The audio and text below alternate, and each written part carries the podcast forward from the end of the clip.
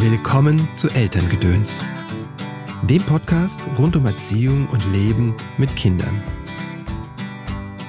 Es geht nicht immer darum, dass alles gut läuft, oder? Also seit äh, Jahren geht es nicht immer gut und eine Lektion ist aber, man ist weniger unglücklich, wenn man jemanden hat, der einem zuhört.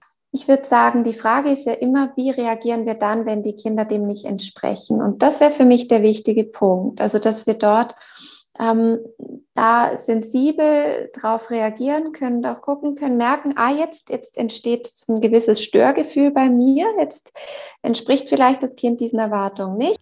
Spannend, oder? Für das Glück unserer Kinder ist es nicht notwendig, dass immer alles gut läuft. Aber es braucht halt jemand, der zuhört. Und es ist wichtig, wie unsere eigene Reaktion ausfällt und wie unsere Erwartungen sind. Und dass wir uns deren bewusst sind. Aber erstmal schön, dass du eingeschaltet hast zu dieser Episode. Mein Name ist Christopher End. Ich unterstütze Eltern darin, die Verbindung zu ihrem Kind zu stärken und die Verbindung zu sich selbst. Denn das ist oft die Voraussetzung dafür, dass Veränderung, dass Bewegung in Familie geschehen kann. Auf deinem Weg des Elternseins unterstütze ich dich in Einzelsitzungen und in Online-Kursen. Neben dem Wutkurs und dem Entspannungskurs habe ich etwas ganz Neues. Elternsein als Weg heißt der Kurs. In diesem Kurs geht es um dich. Kennst du das, wenn sich Muster, Verhaltensmuster wiederholen und du da nicht rauskommst, dass du dich eingeengt fühlst? In diesem Kurs wollen wir uns dem widmen, unserer eigenen Persönlichkeit und woher diese Muster vielleicht kommen können. Und ja, wir werfen dazu auch einen Blick in unsere Kindheit. Den Kurs biete ich zusammen mit Anando Würzburger an, mit der ich schon das Buch Der kleine Samurai findet seine Mitte geschrieben hat, habe. Das Buch ist eine Einladung und eine Anleitung zum gemeinsamen Meditieren mit Kindern oder wenn du möchtest, zur Stressregulation. Heute in dieser Folge geht es um das Glück. Ganz oft sind wir als Eltern und auch hier im Podcast mit Dingen beschäftigt, die wir mit dem wir nicht zufrieden sind, also mit dem Verhalten unseres Kindes. Entweder ist es noch nicht so weit, wie wir wollen, oder es macht etwas zu viel oder zu wenig, oder mit unserem eigenen Verhalten, das zu, zu laut oder zu leise ist. In dieser Folge weiten wir den Blick und schauen mal drauf, was macht Kinder eigentlich glücklich? Und was hilft Kindern ein glückliches Leben zu führen? Die Psychologin Stefanie Rietzler und ihre Kollege Fabian Grolimund haben dazu ein Kinderbuch geschrieben. Jaron auf den Spuren des Glücks. Es ist übrigens das zweite Buch einer kleinen Reihe, eine Reihe, die jetzt ihren Anfang nimmt. Das erste Buch heißt Lotte, träumst du schon wieder? Und es gibt auch in dem Buch Jaron auf den Spuren des Glücks ein Wiedersehen mit den Protagonistinnen aus dem ersten Band. Hallo Stefanie, hallo Fabian. Herzlich willkommen im Podcast. Schön, dass ihr da seid, dass ihr wieder da seid. Ja, schön, dass wir wieder da sein dürfen. Mhm. Und ihr habt schon wieder ein neues Buch im Gepäck. Genau, Jaron auf den Spuren des Glücks. Mhm. Glück, das ist ja was, wo man äh, vielleicht, wenn man Eltern ist und ähm, für sein Kind was sucht, dann sucht man eher was, wie kriege ich die Angst weg, wie kriege ich die Wut weg, wie kriege ich das Kind konzentriert hin. Äh, Glück suche ich ja vielleicht dann nicht unbedingt, oder? Wie kommen, seid ihr darauf gekommen? Ja, wie sind wir da drauf gekommen? Also ich finde das eigentlich ein, das wichtigste Thema, mhm.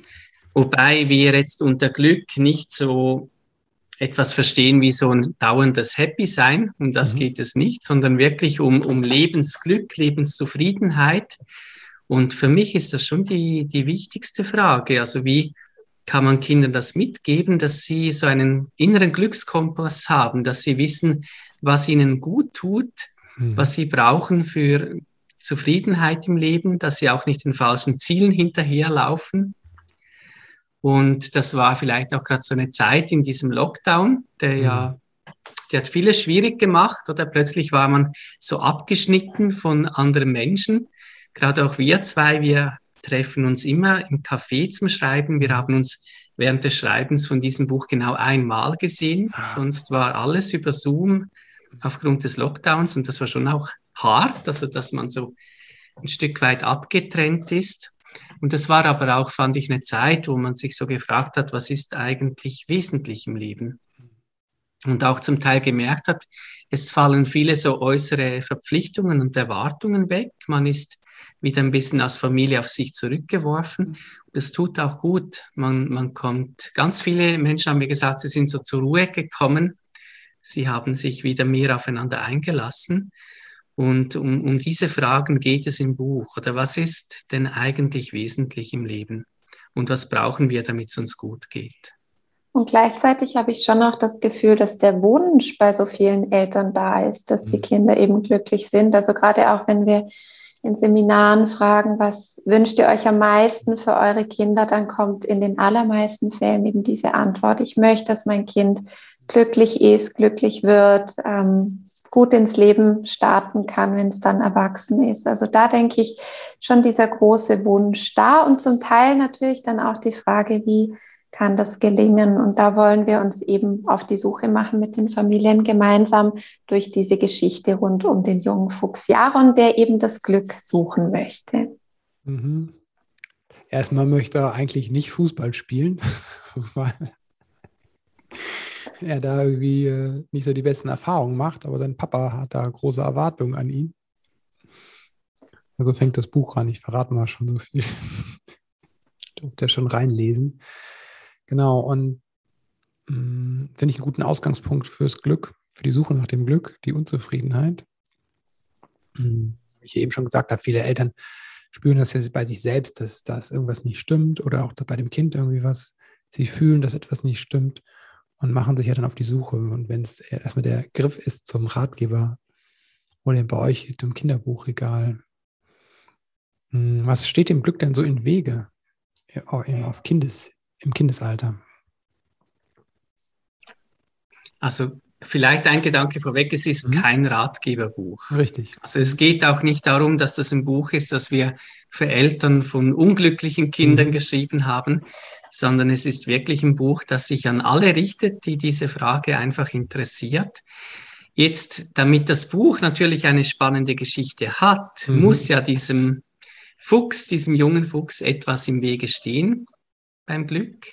Und bei ihm ist es jetzt so, dass sein Vater sehr klare Vorstellungen davon hat, was aus ihm werden soll, wie er zu sein hat. Und das erzeugt relativ große Konflikte zwischen den mhm. beiden dann im Laufe vom Buch. Am Anfang haben wir diese Szene, wo er ähm, sehr versucht, ihn zu motivieren fürs Fußball. Er hat sogar Trikots gekauft für die ganze mhm. Mannschaft, damit sein Sohn im Final mitspielen kann. Der wäre aber am liebsten auf der Ersatzbank. Mhm. Und er muss dann aufs Feld und verschießt den Penalty. Und die Mannschaftskollegen, die ärgern sich über ihn, die machen sich dann auch lustig über ihn. Und es geht sehr stark im, im Buch dann auch darum, dass der Vater, der kann einfach diese Vorstellungen, die er hat, mhm. von seinem Sohn nur sehr schwer loslassen. Der Jarun, der junge Fuchs, der freundet sich dann auch noch mit diesen drei Mädchen an. Mhm. Das ist dem Vater auch ein bisschen ein Dorn im Auge. Er hätte lieber, dass er mit den Fußballjungs befreundet wäre. Mhm. Und da stellt sich dann auf der einen Seite für Jarun die Aufgabe, ein Stück weit wirklich ähm, sich bewusst zu werden, was will ich im Leben mhm. und das auch gegen Widerstand zu verteidigen. Und es stellt sich auf der Seite des Vaters natürlich auch eine Entwicklungsaufgabe, also dass er erkennen muss, dass er seinem Sohn gewisse Freiheiten geben muss, dass er ihm zeigen muss, dass er ihn annehmen kann, so wie er ist, und dass er sich verabschieden muss von gewissen Vorstellungen. Hm. Was macht das mit Kindern, wenn die Eltern so Erwartungen haben? Ich denke, es erzeugt in erster Linie einfach Druck, mhm. ähm, dem gerecht werden zu wollen. Wir erleben das zum Teil auch, wenn wir junge Erwachsene beraten. Ähm, und wir fragen sie, was, was ist dir wichtig? Wofür interessierst du dich? Was möchtest du im Leben? Dass sie oft auf diese Fragen überhaupt keine Antwort kennen, weil ja, sie einfach krass. so stark damit beschäftigt waren, ihr ganzes Leben lang sich anzupassen und zu schauen, was möchten die Eltern? Was wollen mhm. die Lehrpersonen von mir, die Lehrkräfte? Wie muss ich sein, damit ich akzeptiert und geliebt werde? Und ich denke, das wäre einfach so ein Prozess, der sich lohnt, den auch anzustoßen, schon früh mit den Kindern zu schauen, was tut mir gut im Leben, ähm, was, was möchte ich, welche Ziele will ich verfolgen. Das kann auch im Kleinen sein und dort ein Stück weit auch immer wieder zu versuchen, diese, ja, diese liebevolle Akzeptanz auch walten mhm. zu lassen. Naja, ich muss, ich kenne das auch, diese Klienten, die einfach ähm, auf eine Weise auch gut durch die Schule gekommen sind und die bis zu einem bestimmten Punkt auch erfolgreich sind tatsächlich oder ganz toll sind im Klavier oder ähm, in irgendeiner Sportart oder irgendeinem Hobby auch noch gefördert wurden und das eine Weile auch sehr intensiv und sehr erfolgreich gemacht haben. Aber dann kommt, wie scheint ein Punkt zu kommen, wo das so dann gar nichts mehr geht, wo dann gar kein, also ich kenne das auch, die wissen wirklich nicht, was sie werden wollen, was sie beruflich machen wollen, weil einfach, als wäre dieser Zugang zu diesem Ich will verloren gegangen. Ne? Also das finde ich schon noch ganz schön heftig so. Und das hat, wie ihr ja auch andeutet, mit diesen Erwartungen zu tun, wenn die zu hoch sind. Ja, oder einfach zu konkret. Ah, also okay. Also das finde ich auch so ein, ein bestimmter Punkt oder dass viele Eltern die Vorstellung haben, dass es darum geht, die Kinder zu etwas zu erziehen, mhm. also dass sie eigentlich ein Bild davon haben, mhm. wie Kinder später mal sein sollen, zu welchen Erwachsenen sie werden wollen und dass quasi ein bisschen wie darum geht, das Kind dann in diese Form zu bringen. Oder mhm. es gibt so ein bisschen manchmal diesen Vergleich, man kann als Mensch, der mit Kindern zusammenarbeitet oder zusammen ist, kann man eher wie ein Gärtner sein oder der gute Bedingungen herstellt und die Pflanze, die wächst dann halt einfach so, wie sie mir mhm. angelegt ist. Oder man kann eher versuchen, wie ein Schnitzer oder Schreiner sich sein Kind zu schnitzen. Oder da mhm. habe ich die, die Figur im Kopf, die ich haben will und ich versuche die quasi aus der Materie herauszuarbeiten. Und das ist eher die Vorstellung, die eben dieser Vater so ein bisschen vertritt, oder? Also, dass er seinem Kind die richtigen Werte beibringen muss, dass ähm, dass er schauen muss, dass er das Instrument jetzt fleißig übt mhm. und dass er zum Fußball geht. Und immer wenn Jaron versucht, ihm zu sagen, dass das für ihn nicht stimmt, dann wird er, dann hält er ihm quasi eine Rede. Mhm. Also er hat sehr stark den Eindruck, der Papa von Jaron, er wisse, was gut sei für seinen Sohn. No. Also er sieht auf ihn mit einer gewissen Brille auch immer herab.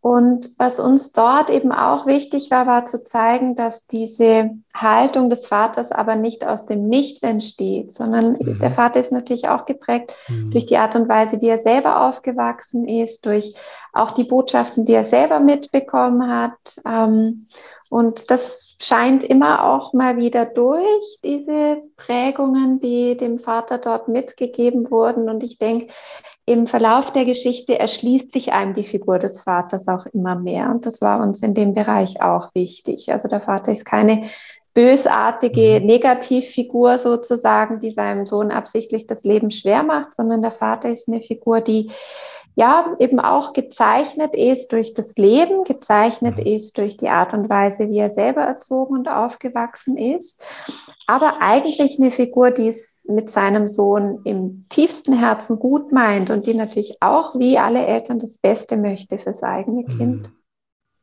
Ja, das finde ich immer wichtig, darauf hinzuweisen, dass das, weil der eine oder andere Hörer oder Hörerin mag sich auch ertappt fühlen und äh, einfach, dass da ne, diese gute Absicht da einfach zu würdigen.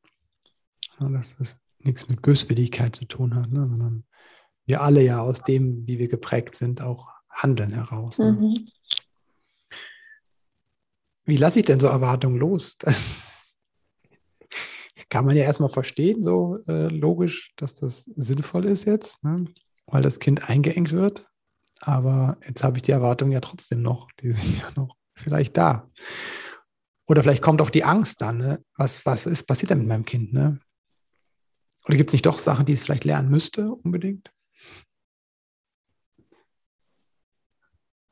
Also ich würde sagen, Erwartungen komplett loszulassen ist nicht möglich. Jeder von mhm. uns hat gewisse Erwartungen oder zumindest Wünsche für die eigenen mhm. Kinder. Und ich glaube, das beginnt schon, bevor die Kinder auf die Welt mhm. kommen, dass man sich Bilder davon macht, wie wohl der Sohn, die Tochter dann später sein wird, was man ihm oder ihr mit auf den Weg geben möchte. Und ich denke, das darf man ja auch. Also man darf Wünsche haben fürs eigene Kind, man darf Werte vertreten, die man den Kindern mit auf den Weg geben möchte.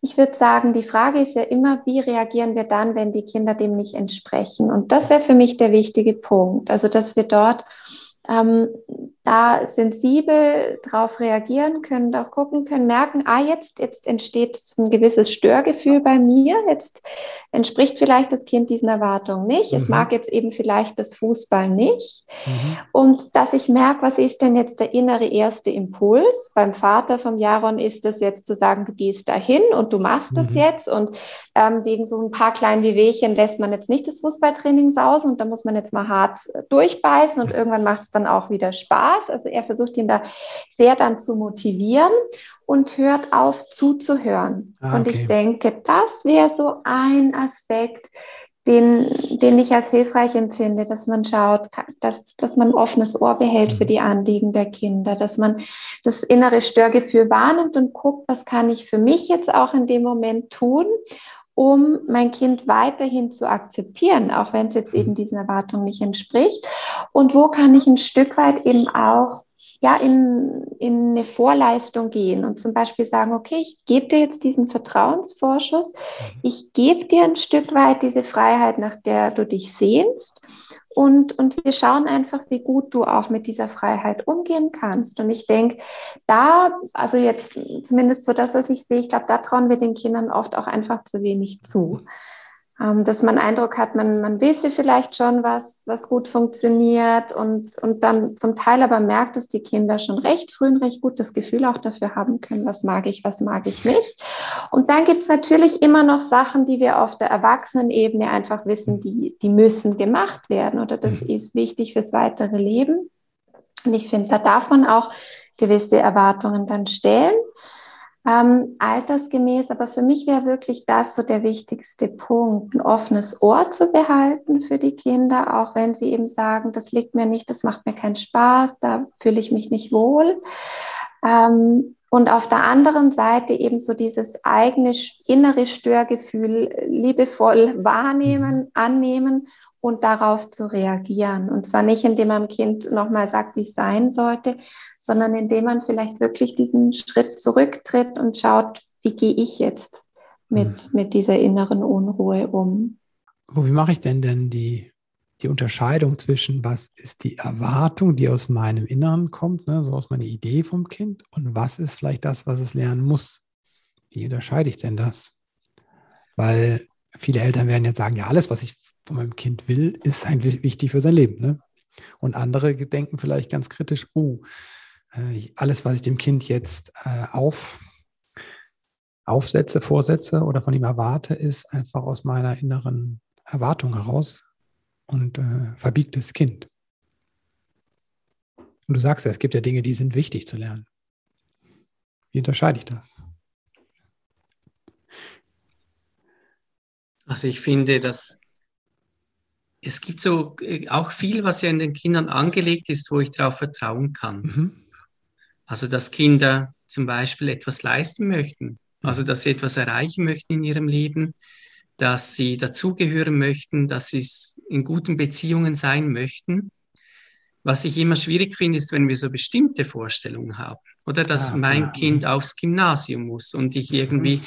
dann gar nicht zuhören kann, wenn zum Beispiel die Lehrkräfte sagen, aber wir, wir sehen das zum Beispiel ganz anders. Und mhm ich dann ein Kind zu Hause habe, das stundenlang lernt für knapp genügende Noten und ich finde mhm. einfach, das ziehen wir jetzt durch, oder? Ohne mhm. das Kind überhaupt irgendwie dabei zu sehen oder dass ich das Gefühl habe, gewisse berufliche Wege sind gut und andere sind nicht gut oder mhm. mein Kind muss meinen religiösen Vorstellungen entsprechen, sonst bin ich enttäuscht oder wenn es zum Beispiel nicht den Glau gleichen Glauben hat oder die gleichen Werte. Mhm. Oder wenn es vom Temperament her nicht so ist, wie ich das gedacht habe. Ich wollte vielleicht ein ruhiges Kind, jetzt habe ich aber ein wildes.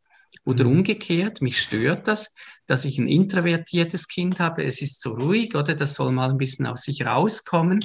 Ich denke, das sind genauso die Punkte, oder, wo wir ja zum Teil auch bei uns schauen können, wie hätten mich meine Eltern gern gehabt, wie sehr mhm. habe ich dem entsprochen. Oder das ist immer schwierig, wenn wir das merken, dass wir zum Beispiel bestimmte Aspekte unserer Persönlichkeit nicht leben durften, weil das nicht ins Konzept gepasst hat. Mhm. Oder dass wir gemerkt haben, ich hätte mehr so und so sein müssen, damit ich mehr Zuneigung bekomme. Mhm. Also wenn ich ein sportliches Kind gewesen wäre oder ein intellektuelles Kind oder ein ruhiges Kind oder, ein, oder dann, dann wäre ich so gewesen, wie meine Eltern das gerne hätten. Und ich glaube, dort ist es ja zum Teil wirklich so, dass Eltern ein bisschen vielleicht am Anfang betrauen müssen, dass sie jetzt nicht dieses Kind bekommen haben, das ihren Vorstellungen entsprochen hat, dass man das sich selbst gegenüber, jetzt nicht dem Kind gegenüber, aber sich selbst gegenüber vielleicht mal zugeben kann, darüber traurig sein kann und sich dann neu auf das Kind einlassen kann. Jetzt habe ich aber etwas anderes bekommen, oder? Und jetzt ist das vielleicht genauso schön, aber es verlangt von mir, dass ich einen Schritt zurück mache und mich auf dieses Kind einlasse, das es jetzt ist.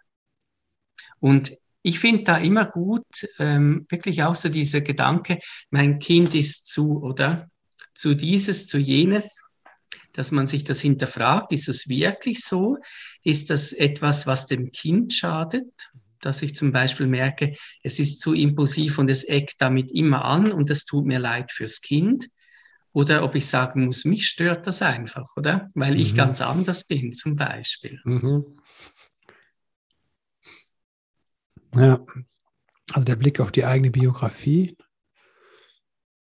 und da hinzuschauen, was hat das mit mir vielleicht zu tun?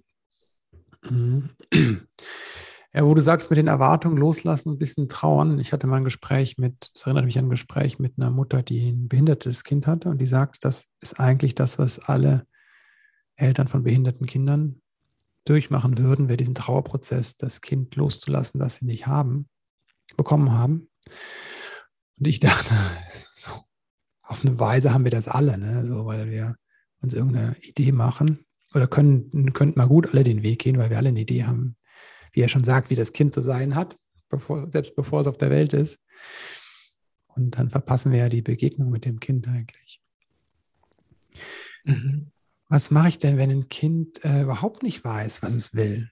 Das hatte ich letztens auch. Da sagt die Mutter, das will gar nichts, das weiß gar nichts. Ne? Dann das ist einfach, ähm, das will auch kein Fußball spielen und ne, ist gar kein, um das Thema Fußball wieder aufzugreifen aus dem Buch.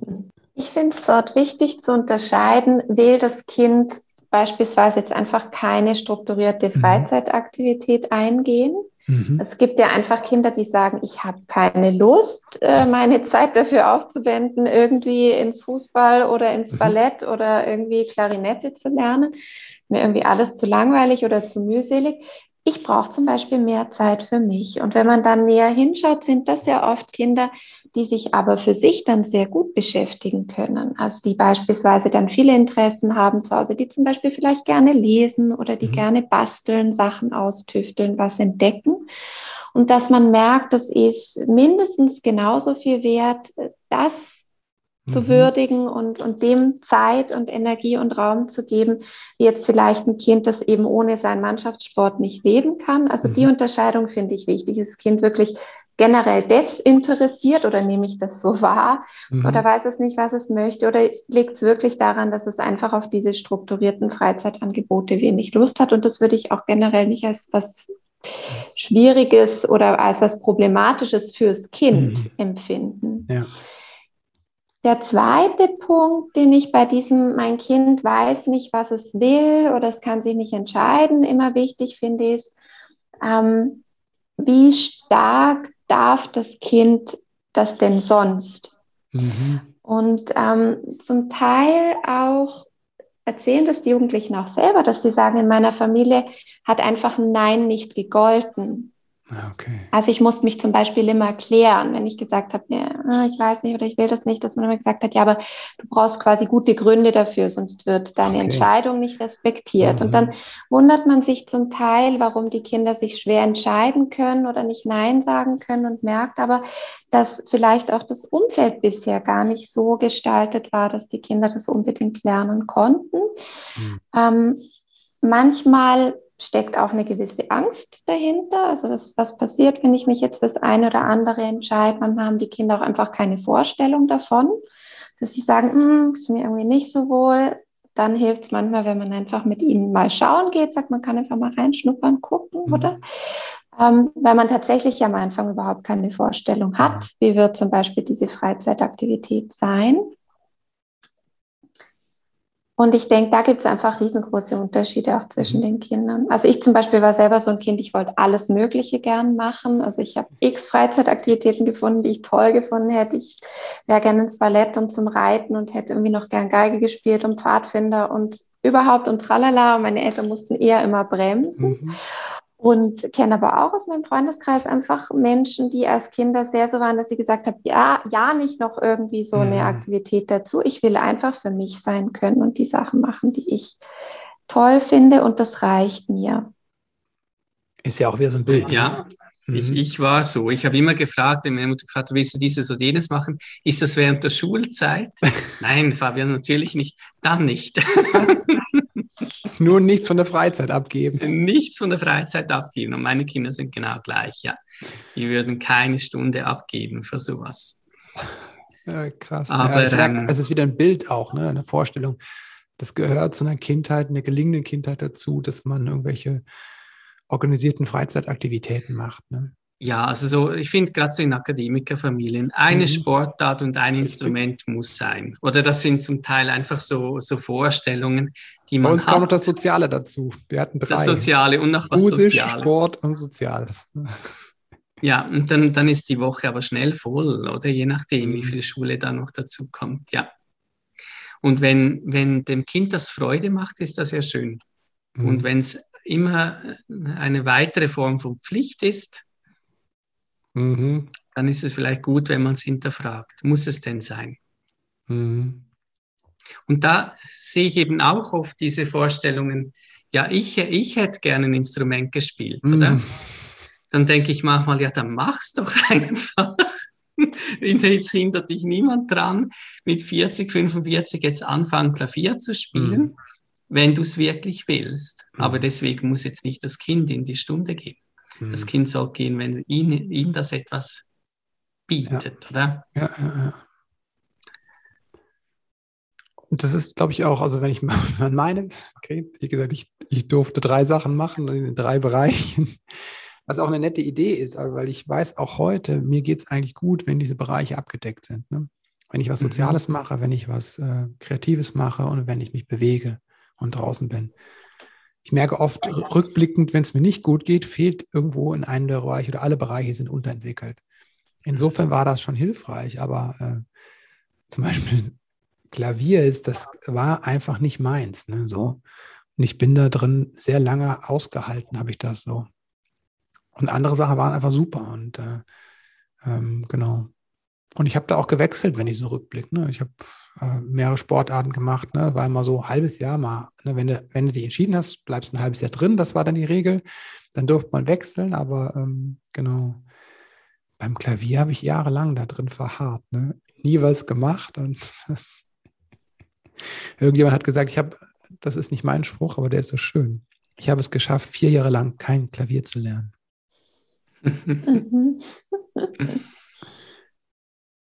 Und ich sehe das mit meinem Sohn. Eigentlich wollte meine Tochter Klavier lernen.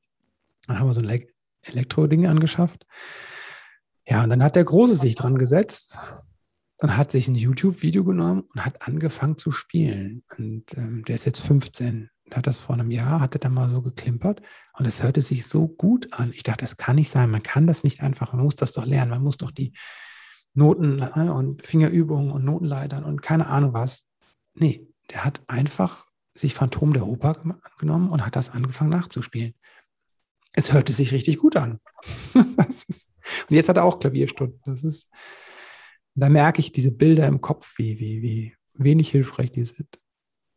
Ja, also wirklich in dem Sinne des ähm, dem Kind Freiheit zu geben, wie es, entwickeln, wie es sich entwickeln mhm. will. Oder das wäre sicher ein Punkt. Mhm. Also ich habe eher das Gefühl, ich begleite dich auf deinem Weg mhm. und wir schauen, wo wir hingelangen, als ich habe das Ziel schon im Kopf und ich versuche jetzt immer, dich in der Spur zu halten.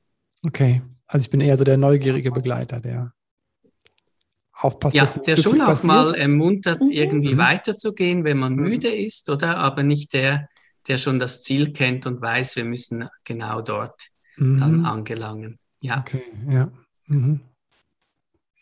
Ähm, es ist aber in der Geschichte eigentlich, das ist nur ein Strang oder diese mhm. Beziehung zum Vater, was sehr im Zentrum steht, ist die Freundschaft, mhm. die Jaron der Fuchs dann ausbildet mit den drei Mädchen. Er wird von der Lehrerin in diese Mädchengruppe mhm. gesteckt mit Lotte, Frieda und Merle. Also das mit sind der die aus dem ersten der, Buch, ne? Das sind genau, aus dem ersten Buch, dem ersten mit Buch. dem Hasenmädchen, der Bärin und der Ente.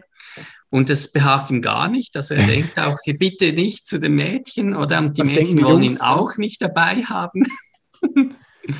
und dann haben sie zuerst mal diese, diese Situation, dass sie sich irgendwie zusammenfinden müssen. Mhm. Es gibt dann gerade auch noch einen fürchterlichen Streit, weil Jaron aus Versehen der Ente einen Tannenzapfen an den Hintern tritt. Und ähm, so ein, ein ein großer Punkt ist dann wirklich diese vier Freunde, die suchen nach dem Glück, weil sie das als Schulprojekt sich mhm. ausgesucht haben. Was macht glücklich? Gibt es da irgendwelche Prinzipien, mhm. die, die dahinter stecken? Sie finden dann nichts in den Büchern von der Schule, müssen selber tätig werden und danach suchen. Und während sich diese Freundschaft entwickelt, finden sie langsam diese, diese Glücksgeheimnisse. Mhm. Wie war das bei euch eigentlich? Ihr habt ja schon ein bisschen erzählt in eurer eigenen äh, Biografie mit dem, mit dem Glück. Ja, ich glaube, ich konnte mir da viel von meiner, von meiner Mutter ein bisschen abgucken, mhm. die immer jemand war, der sehr genau wusste, was sie will und das auch gemacht hat und sehr viel mhm. Freude gehabt hat an allem. Also an, an, uns Kindern hat sie wahnsinnig Freude gehabt, aber auch an ihrem Beruf als Kindergärtnerin. Mhm. mhm. Und hat, hat das alles mit sehr viel Energie und Leidenschaft gemacht. Meinem Vater ist es immer schwerer gefallen. So das, das Glück, er hat viel auch als Pflichtbewusstheit mhm. gemacht, viel gearbeitet bei ihm habe ich dann eher später gesehen, er war Lehrer, als ich selber zu ihm in die Schule ging, wie gerne er eigentlich Schule gibt. Mhm. Aber er hat, hat sich immer sehr fleißig vorbereitet auf die Stunden, viel korrigiert, mhm. viel gearbeitet. Und er hatte eher manchmal auch so ein bisschen die Angst, er macht es nicht gut genug. Weil das ist ja ein, auch ein, eines der Geheimnisse mit der Arbeit, oder? Das stand hinten, steht ja im Buch so viel sei schon verraten. Hinten gibt es die ganzen Glücksgeheimnisse und auch Übungen dazu, die die Kinder durchführen können. Zumindest gibt es so eine Seite, mhm. Arbeit macht glücklich, wenn. Arbeit macht glücklich, wenn, genau, weil der, der Vater sagt eben, hart, man muss hart arbeiten mhm. für das Glück, oder? Und das stellen sie dann in Frage. Mhm. Und sie merken dann aber im Verlauf der Geschichte, äh, da helfen sie einem Buchhändler, de, dessen Buchhandlung zerstört wurde oder dessen mhm. Wagen zerstört wurde, seine schöne Buchhandlung aufzubauen. Sie überraschen ihn dann damit. Sie arbeiten auch hart für ihr Glücksjournal mhm. und sie merken doch, Arbeiten kann Spaß machen, kann glücklich machen, auch wenn es, wenn man viel hineinstecken muss, wenn man eben etwas tun kann, was einen interessiert, wenn man etwas tun kann, das für einen selber Sinn macht und wenn man das noch mit anderen tun kann, die man mag. Mhm. Wenn man eben auch merkt, dass man Fortschritte macht mhm. bei der Arbeit, wenn man immer wieder auch sich Zeit nehmen darf, um innezuhalten und, mhm. und ja, sich darüber zu freuen, was man jetzt schon erreicht hat, immer mal wieder auch Päuschen machen darf und am Ende sich dann auch über den Erfolg freuen kann. Also das wäre sozusagen das Rezept für sinnerfüllte oder glücklich machende Arbeit sozusagen. das ist ja für die Arbeit, die, die viele Kinder machen, also die schulische Arbeit, nicht immer so einfach, ne? weil der Sinn sich nicht erschließt. Ich habe es ja nicht selbst gewählt. So, viele Dinge sind ja werden. Ja, aber das finde ich genau, das ist so das, was die tollen Lehrkräfte hinkriegen, mhm. oder? Mhm. Dass sie es irgendwie schaffen, den Kindern zu zeigen, wir zusammen lernen etwas, was sinnvoll ist. Das ist wirklich etwas, was wir später im Leben brauchen. Oder diese mhm. Fähigkeiten, Lesen, Schreiben, Rechnen, ist etwas, was wir auch jetzt, während wir es lernen, ähm, uns, uns die Welt erschließt, oder? Womit wir ganz vieles dann machen können. Wir können plötzlich in Bücher eintauchen, wir können etwas äh, ausrechnen, was in vielen Bereichen des Lebens wichtig ist. Sie schaffen das vielleicht wirklich den Kindern zu zeigen, wir machen das gemeinsam, wir unterstützen uns dabei gegenseitig in einer Klasse, in der ein gutes Klima herrscht, in einer guten Lehrer-Schüler-Beziehung. Also, dass, dass das abgedeckt ist oder dass man merkt, das ist ein Ort, diese Schule, wo ich Menschen treffe, mhm. die mir wohlgesonnen sind, mit denen ich zusammenarbeiten möchte und mit denen ich gemeinsam Ziele erreichen kann, die für jeden von uns wichtig sind. Was mache ich denn? Äh, das ist das Idealbild, ne? wenn es gut läuft in der Schule. Was mache ich denn, wenn das nicht so der Fall ist und mein Kind da eher mit struggelt? Ne? Also wie kann ich denn da unterstützen? Ihr seid ja im Lerncoaching auch. Ich denke, dort kommt es einfach sehr stark darauf an, was der Grund ist. Also wo, wo fangen die Schwierigkeiten genau an? Also geht es wirklich darum, dass ähm, das Kind mit den Anforderungen Schwierigkeiten hat. Also es ist beispielsweise einfach inhaltlich überfordert und hat ah, okay. deswegen mhm. Schwierigkeiten.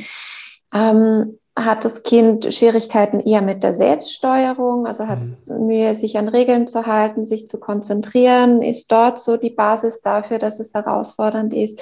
Liegt vielleicht irgendwas in der Beziehung quer zwischen mhm. dem Kind und der Lehrperson? Ähm, dass man dort ein Stück weit versucht, näher hinzugucken, wo sind denn die Hauptfelder, die es fürs Kind im Moment äh, schwer machen. Und dann, je nachdem, wo die Schwierigkeit liegt, wird man dann auch versuchen, anders zu intervenieren. Ich finde, der erste Schritt wäre aber wirklich auch dort zu schauen, gibt es denn Aspekte, die gut laufen?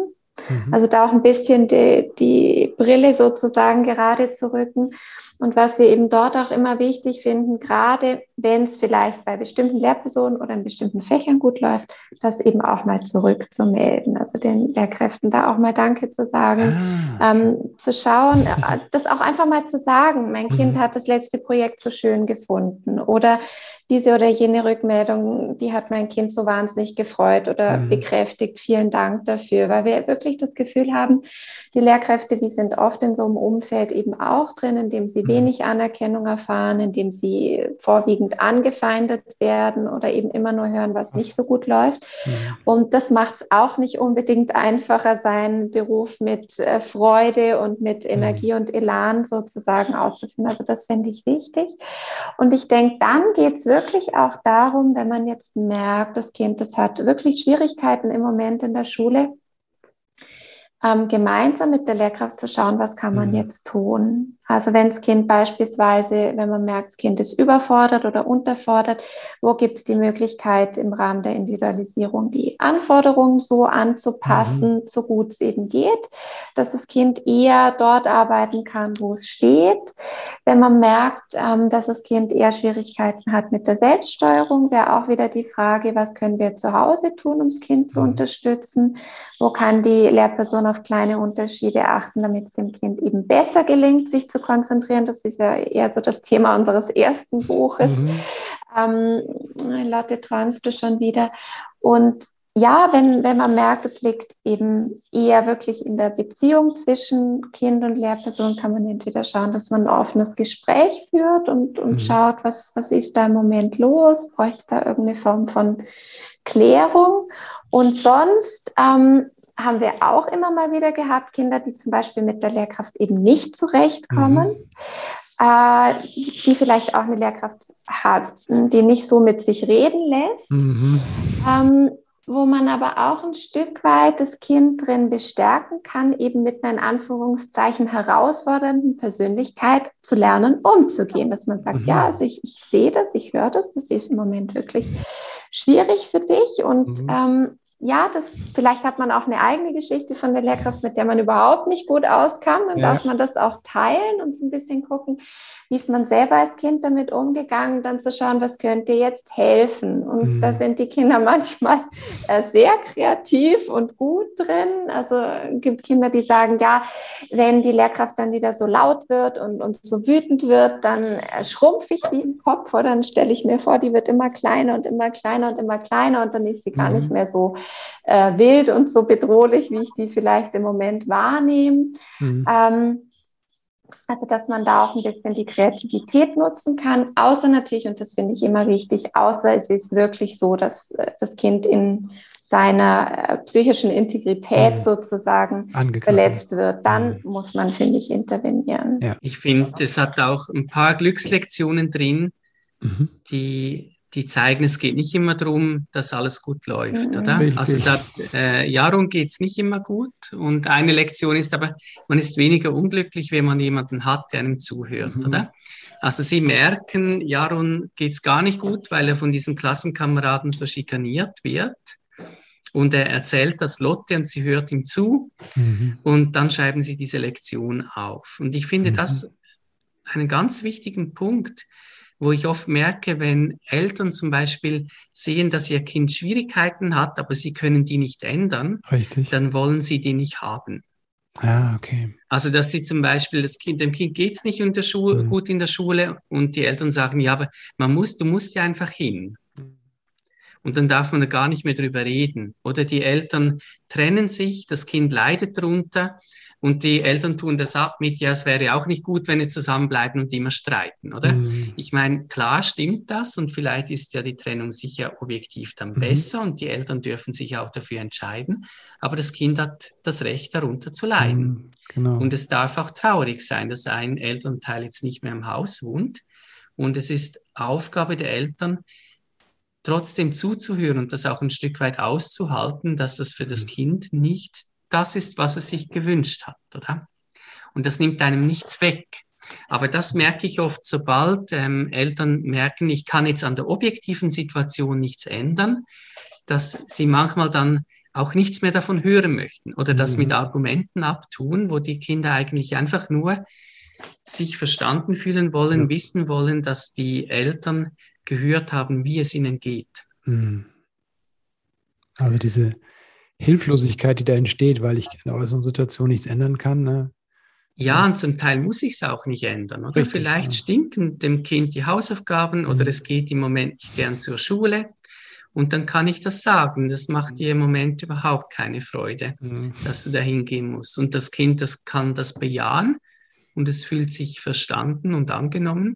Und mhm. das macht die Situation nicht einfach, aber ein bisschen leichter. Mhm. Und das gehört für mich auch dazu, zum, zu einem zufriedenen Leben, oder? Dass ich zum Beispiel merke, ich bin in einer Gemeinschaft, in einer mhm. Familie, in einer Partnerschaft, in einem Arbeitsumfeld, wo ich auch mal sagen kann, dass im Moment mhm. für mich nicht alles stimmt, ohne dass, ähm, ja, dass sich alle gerade verpflichtet fühlen, entweder etwas zu ändern oder mir das auszureden, dass ich mich ja. im Moment so fühle. Hm, einfach das Verständnis da ist. Ja. Hm. Und auch ein gewisses Zutrauen, denke ich, dass Kinder zum Teil auch umgehen können mit Schwierigkeiten. Also was woran man auch wächst, ne? wenn, wenn ja. halt eine Begleitung halt da ist, vorausgesetzt. Ne? Ja. Also muss man aber sagen, das heißt nicht, wenn jemand gemobbt wird, wie du eben sagst, ne, ist ja dann, wo die Integrität verletzt wird und ich lasse das alleine, dann fühlt sich das alleingelassen, ne, so was anderes, wenn es nach Hause kommt und über die Schulaufgaben und den Lehrer. Es gibt eben da auch ein Bild und eine Lektion hinten. Ja. Da schreibt äh, Lotte auf, Glück ist, wenn man gemeinsam nachsitzen muss. also die Lehrerin ist wieder diese Frau Lux, oder? Und die ist ja mhm. auch nicht immer... Die mit den Krallen an der Tafel, ja. genau, ist, ja. die mit den Krallen über die, die Tafel Strenge. Die streng ist, Ohr, ja. die, die gern es hat, wenn die Schüler brav sind und so, und die nicht immer ganz einfach ist als Lehrkraft ja. die aber auch ihre guten Seiten hat. Mhm. Also das, find, das war uns auch wichtig. Das ist, auch das ist keine mhm. böse Person oder sie hat einfach klare Haltungen, die manchmal ein bisschen fragwürdig sind, die sie halt mitbringt aus ihrer Geschichte. Und die Kinder können aber auch sich gegenseitig ein Stück weit unterstützen. Mhm. Also was hilft mir dabei, das auszuhalten? In, die, in der Geschichte jetzt, äh, dass Lotte merkt, aha, wir sind zu viert beim Nachsitzen und die anderen helfen ihr am Schluss noch, weil sie langsamer schreibt, ihre, ihr Gedicht abzuschreiben. Mhm. Also wenn ich mich verbunden fühle mit anderen, dann kann ich auch, wenn die äußeren Umstände widrig sind, glücklich sein und, mhm. und etwas, ja, viel, viel mehr aushalten, als wenn das nicht gegeben ist. Mhm. Ja, ich erinnere mich auch an Situationen, wo ich dann auch irgendwann die Aufgaben gesehen habe, geflucht habe, ne, mit dem Kind, so gar nicht klassische Spiegel, sondern oh, das ist wirklich bekloppt, ne, weil in der Grundschule hatten wir das einmal, da waren die, da waren so viele Fehler in dem, in dem Buch. Ich weiß gar nicht, ob es Deutsch oder Mathe war. Es war einfach Käse, weil es nicht lösbar war auf eine Weise. Ne? Oder die Fragestellungen waren nicht klar formuliert. Du konntest in zwei Richtungen gehen. Ne? Das ist dann einfach. Und da ich die Frustration aber bei mir merkte, dann habe ich auch. Und ähm, ja, als wenn man das dann wegmachen möchte. Ne? Und ich erinnere mich, wo du sagst, auch wie ich das als Kind oder als Jugendlicher hier zusammen über irgendwelche Lehrer hergezogen haben. Ne? Das ist ja auch eine Art der Erleichterung, ne? Also wenn es jetzt nur darin hängen bleibt, aber so für den ersten Frust mal quasi, ne? dass man sagt, oh, das war echt doof ne? Oder streng und dann, äh, das verbindet ja auf eine Weise auch. Der, ich glaube, wir können noch ewig weitermachen. Auch ein sehr dickes Buch geworden, wie wir vorher mhm. schon gesagt haben. Äh, genau. Da stehen ganz viele, wer mehr, wissen, wer mehr wissen möchte, Jaron, findet das Glück oder sucht das Glück? den, auf den Spuren des Glücks. Auf den Spuren des Jahren Glücks. auf den Spuren Jaron des Glücks, auf den genau. Spuren des Glücks. genau, den genauen Titel packen wir alles in die Show Notes. Ähm, und dann äh, gibt es auch das erste Buch, wenn man ähm, ein verträumtes Kind hat, ne, das, oder jemand hat, der Schwierigkeiten hat, sich zu konzentrieren, dann ähm, Lotte, träumst du wieder. Und es gibt von euch viele weitere Bücher, vor allem zum Lerncoaching. Es gibt auch was zu Angst, ein Buch. Genau, alles das packen wir in die Show Notes. Ähm, jetzt möchte ich euch erstmal Danke sagen für eure Arbeit, die ihr macht und äh, diese wunderbaren Bücher, die ihr rausbringt in so einer Schlagzahl. Das ist echt großartig. Mhm. Und ich habe mich schon gefreut, dass das zweite Buch so dick ist, weil ich das einfach mag, so dicke Bücher, in denen man lange auch als Kind stöbern und lesen kann. Vielen, vielen Dank, dass ihr die Dinge so greifbar macht und ähm, ja, so also runterbrecht auch für die Kinder schon. Das ist, glaube ich, sehr viel wert. Vielen lieben Dank dir, Christopher, für die Einladung. Mhm, sehr gerne. Ich bin gespannt, wann das nächste Buch kommt. Wir auch. Geht es dann um den, äh, um den Marder oder um den, äh, den, äh, das Wildschwein? Ja, also wir haben gedacht, dass die Ente und mhm. die, Ente. die Bärin vielleicht auch eins brauchen für sich. Ja. Die Ente ist großartig, ja. Ja, da sind wir aber jetzt im Moment noch in der Ideenfindungsphase. Mhm. Also das wird noch ein Momentchen dauern, bis mhm. wir da nachlegen werden. Mhm. Super. Wo kann man sich mit euch verbinden? Ähm, auf eurer Seite gibt es einmal Genau, also ihr findet unsere Webseite auf mhm. www.mit-kindern-lernen.ch. Wir haben auch einen Facebook-Kanal, auch auf Mit Kindern lernen YouTube mit vielen mhm. Videos, mit Tipps und Videos rund um Themen eben wie Selbstvertrauen, Selbstwertgefühl, Lernen, so diesen Bereich auch mit Kindern lernen. Wir haben einen Instagram-Account, auch mit Kindern lernen. Mhm. Und wir sind auf Pinterest. Und jetzt habe ich vielleicht oh. noch was vergessen, Fabi. Nee, das ist, glaube ich, gut. Also mit Kindern lernen auf Google eingeben, dann findet man so ein bisschen mhm. alles. Alle Links kommen in die Show Notes. Jetzt noch ein paar abschließende Fragen zum Schluss. Wenn ihr an eure eigene Kindheit denkt, was waren denn da Glücksmomente? Also ich kann mich an ganz, ganz viele Glücksmomente erinnern. Ähm, für mich waren Glücksmomente vorwiegend eigentlich Momente in Beziehungen, schon immer. Also mhm. ich das sehr genossen. Meine Mama war zu Hause mit uns, sie hat viel mhm. Zeit mit uns verbracht und ja, hat eigentlich, war immer so ein Ansprechpartner und das, äh, da denke ich unheimlich gern dran zurück. Ähm, ich hatte eine sehr enge Beziehung zu meinem Großvater, der inzwischen verstorben ist, aber der so für mich auch ein gewisses Vorbild eigentlich im Bereich vom glücklichen Leben, zumindest im Alter ist. Also der war so ein ganz optimistischer, fröhlicher Mensch, obwohl er eigentlich so seine Lebensgeschichte sehr so gezeichnet war vom Krieg und der mhm. Gefangenschaft. Und der hat sich trotzdem immer so diese innere Haltung des Optimismus bewahrt. Also da konnte man, wir Kinder konnten immer klingeln und der hat immer schon gesungen, wenn wir an die Tür kamen, Hallo mhm. meine Freunde und hat ein riesen Lächeln immer auf dem Gesicht und auch wenn man irgendwie ein Problem hatte, der war immer da und, und hat das immer mit einer so einer gewissen äh, Weisheit und, und guten Distanz irgendwie begleitet. Da denke ich sehr gern dran zurück. Ähm, Momente der Freiheit, würde ich sagen.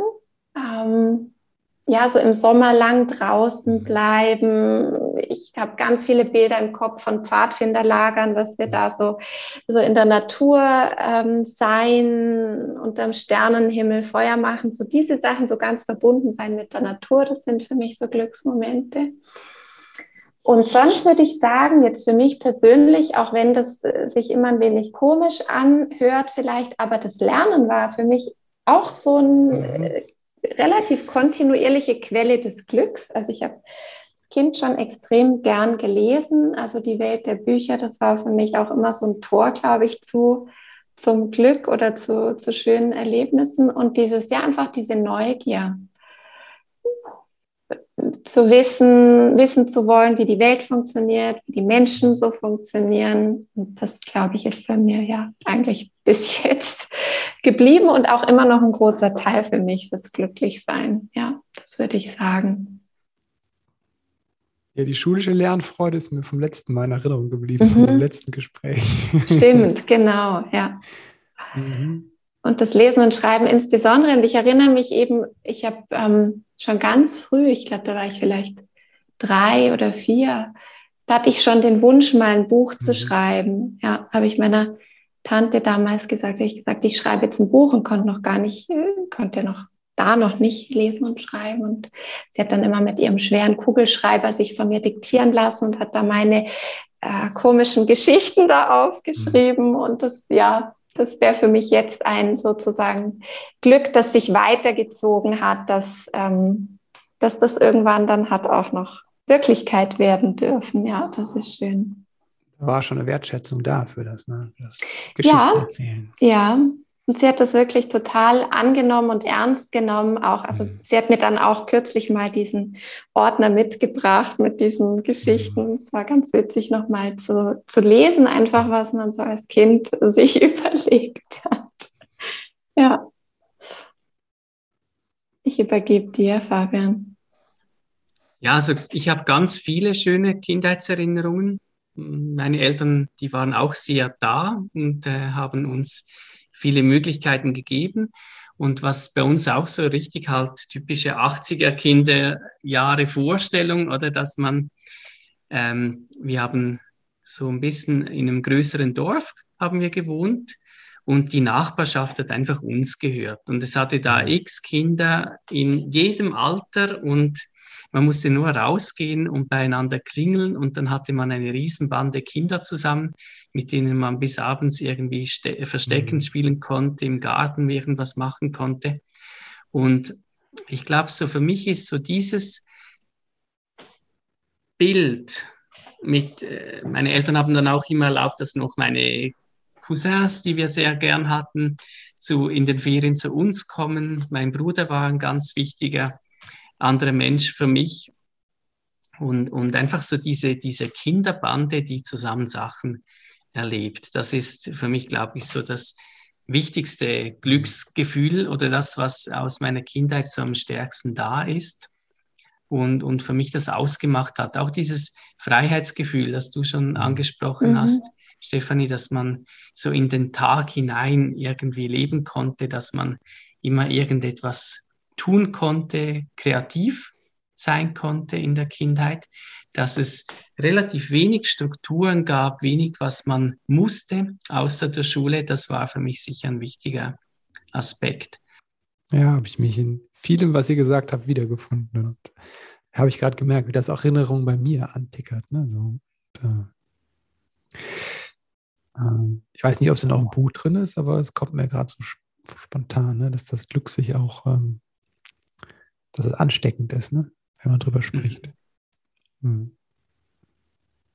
Dankeschön für die Glücksmomente, die ihr geteilt habt.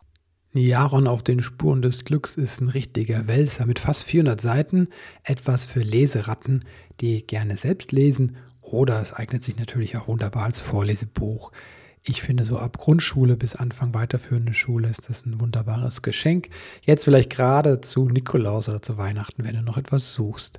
Und es gibt, wie gesagt, neben der großen, großen Geschichte, die auch ja etwas vermittelt. Hinten noch ein Glückstagebuch, das glaube ich 50 Seiten rund umfasst und dazu noch ein paar Hintergrundinfos, wissenschaftliche Hintergrundinfos für Erwachsene. Also sehr gelungenes Werk, das ich dir ganz ans Herz legen möchte. Ich finde das so wertvoll, wenn Kinder schon früh ähm, Methoden, Techniken, Tools an die Hand bekommen, um einfach mit den Herausforderungen des Lebens umzugehen. Das wird noch viel zu wenig an Schule gelernt gelehrt, meine ich. Wenn du selbst etwas lernen möchtest ähm, über dich und anders mit dir umzugehen, mit deinen Gefühlen und deine Verhaltensmuster vielleicht mal als Eltern zu verstehen und neu zu bewerten und neu auszurichten, dann schau dir mal den Kurs an, Eltern sein als Weg. Der ist für dich gedacht. Wenn dir diese Folge mit Stefanie und Fabian gefallen hat, dann hör auch gerne rein in die andere Folge Verträumte Kinder durch die Schule begleiten. Folge 134 war das mit Stefanie und Fabian. Und teile die Folge auch sehr, sehr gerne mit deinem lieben Freund oder deiner Freundin. Und jetzt möchte ich dir Danke sagen. Danke, dass du eingeschaltet hast und zugehört. Denn das zeigt mir, wie wichtig dir einfach die Verbindung mit deinem Kind ist. Alles Liebe und bis bald.